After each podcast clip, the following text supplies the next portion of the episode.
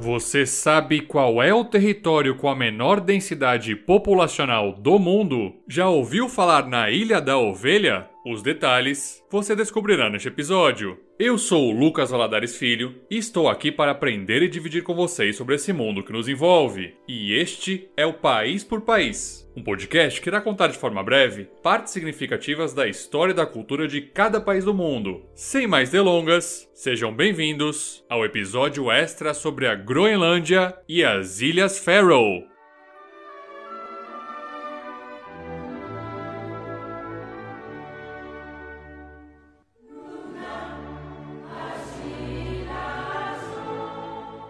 Groenlândia é uma região autônoma que faz parte do Reino da Dinamarca. Trata-se da maior ilha do mundo, localizada na costa nordeste da América do Norte, com uma área superior a 2 milhões de quilômetros quadrados. Ao longo dos anos, ocorreram diferentes ondas migratórias de diversos povos, como os das culturas Sakat, Dorset, Thule e Inuits. No século X, o viking norueguês Erik o Vermelho estabeleceu um assentamento ao sul da ilha e batizou a terra de Groenland, que significa Terra Verde. Alguns historiadores acreditam que o nome teria sido para atrair colonos a habitarem as novas terras, já que os glaciares e os icebergs não têm muito verde em sua paisagem. Com o passar dos anos, os assentamentos passaram a fazer parte do Reino da Noruega. Como vimos no episódio da Dinamarca, na virada do século IX para o X, os reis dinamarqueses Sueno I e Canuto II governaram a Dinamarca, a Noruega e outras regiões,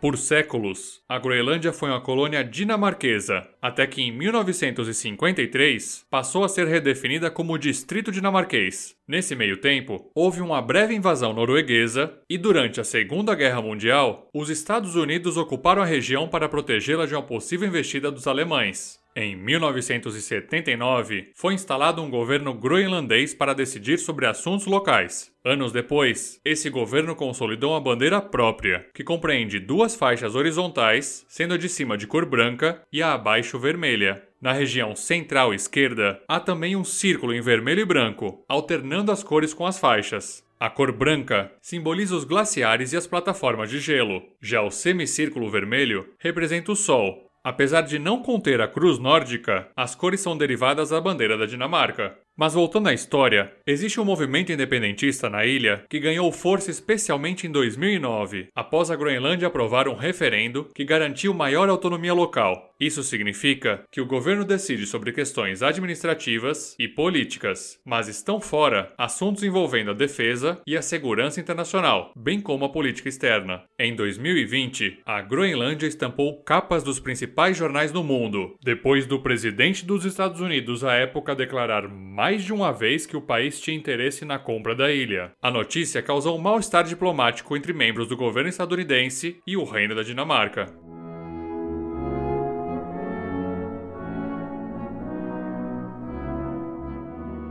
Os povos da Groenlândia se referem à ilha como Kalali Nuna, que em groenlandês significa Terra do Povo ou Nossa Terra. Aliás, o groenlandês é reconhecido pelo Reino da Dinamarca como a língua local da ilha. Sob uma temperatura média de 8 graus Celsius negativos, 80% do território acaba sendo coberto por gelo e neve. No verão, há dias intermináveis. Já no inverno, o sol pode não aparecer por meses. Essa combinação de fatores justifica a pequena população da região, que vive nas regiões costeiras e gira em torno de 55 mil habitantes, formando a área com a menor densidade populacional do mundo, sem contar aqui com a Antártica. A pesca e a exploração de minérios são considerados os motores da economia local, mas o território pode estar passando por uma grande mudança. Cientistas da Geophysical Research Letters publicaram um estudo científico alertando para os efeitos do aquecimento global, a conclusão foi de que o equivalente a 110 milhões de piscinas olímpicas vem derretendo na região por ano.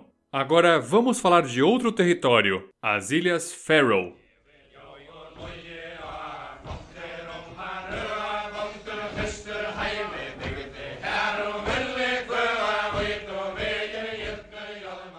As Ilhas Faroe, também chamadas de Ilhas Faroé, são um conjunto de ilhas localizadas no Atlântico Norte, que possuem o autogoverno, mas, assim como a Groenlândia, integram o Reino da Dinamarca. O arquipélago foi formado graças à atividade vulcânica e à formação de glaciares, resultando em imensas falésias. Em razão das condições climáticas, algumas áreas sequer são habitadas, Segundo o site do governo das Ilhas Faroe, os primeiros habitantes foram os monges irlandeses, que chegaram por volta do século VI.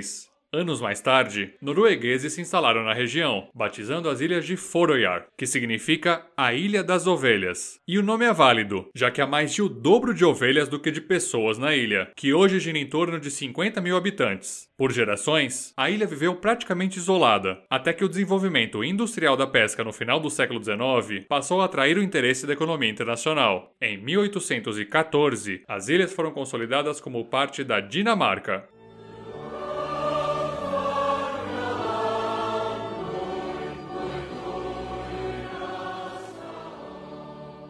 Ao longo dos anos, os habitantes do arquipélago foram desenvolvendo costumes próprios. Em 1919, estudantes desenharam a bandeira para as ilhas, que contém um fundo branco com uma cruz nórdica vermelha contornada pela cor azul. No caso, o branco simboliza a espuma das ondas, já o vermelho e o azul representam um traje tradicional da região. Mal sabiam os estudantes que a bandeira passaria a ser usada oficialmente na década de 1940, e a razão tem a ver com a Inglaterra, que ocupou o território das ilhas para garantir sua defesa contra a Alemanha de Hitler. Com a vitória dos aliados na Segunda Grande Guerra, os britânicos deixaram as ilhas.